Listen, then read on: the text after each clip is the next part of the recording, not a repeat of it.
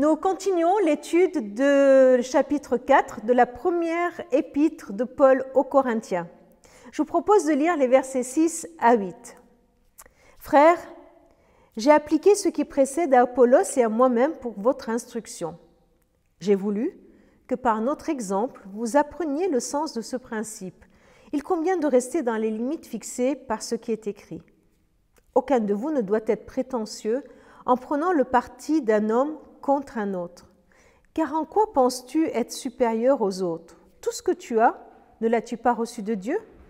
Puisqu'il en est ainsi, pourquoi te vanter de ce que tu as comme si tu ne l'avais pas reçu?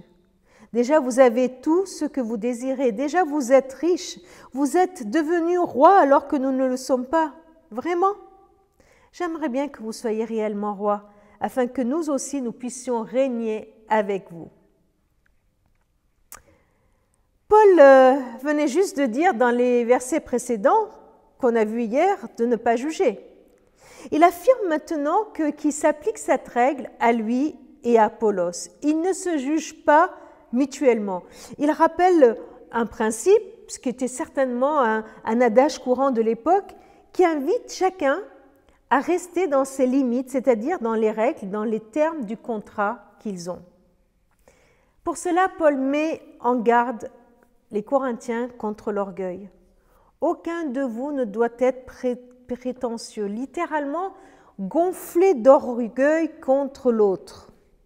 Il met en garde en soulignant que le besoin de se faire valoir peut nous conduire à l'orgueil et au mépris.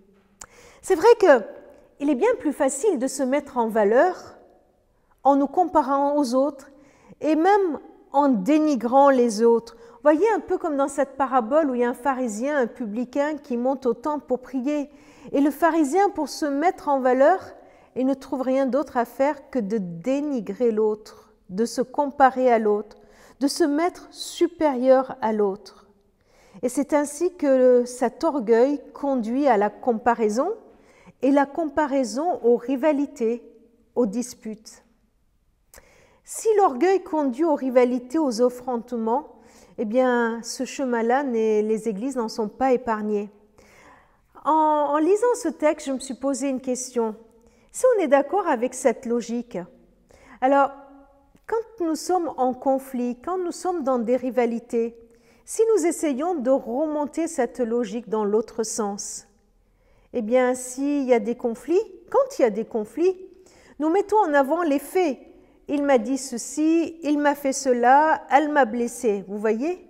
Eh bien, si on remontait le fil de des choses et on débusquait l'orgueil qu'il y a parfois caché derrière, au lieu de relater que les faits, allons débusquer l'orgueil pour le déposer au Seigneur, pour nous en repentir. Et ce sera peut-être le début des résolutions de pas mal de conflits. Alors Paul, il va bien plus loin et il montre que cet orgueil, cet orgueil est avant tout un mépris du message de grâce du Christ. Et il pose trois questions d'une façon un peu rhétorique. En quoi tu es supérieur aux autres? Tout ce que tu as, ne l'as-tu pas reçu de Dieu? Pourquoi te vanter? Comme si tu ne l'avais pas reçu Paul est en train de dire que quand on commence à se vanter de ce qu'on a, on oublie qu'on a tout reçu de Dieu, on dénigre la grâce de Dieu, on oublie que tout est cadeau de Dieu, que nous sommes au bénéfice d'un amour gratuit, immérité, généreux. C'est pour ça qu'il écrit aux Romains au chapitre 2 verset 4, La bonté de Dieu nous invite à changer de vie. Quand on prend conscience de la grâce de Dieu, on ne peut pas se comparer aux autres et se mettre en avant parce qu'on a conscience que tout ce que nous avons nous vient de Dieu.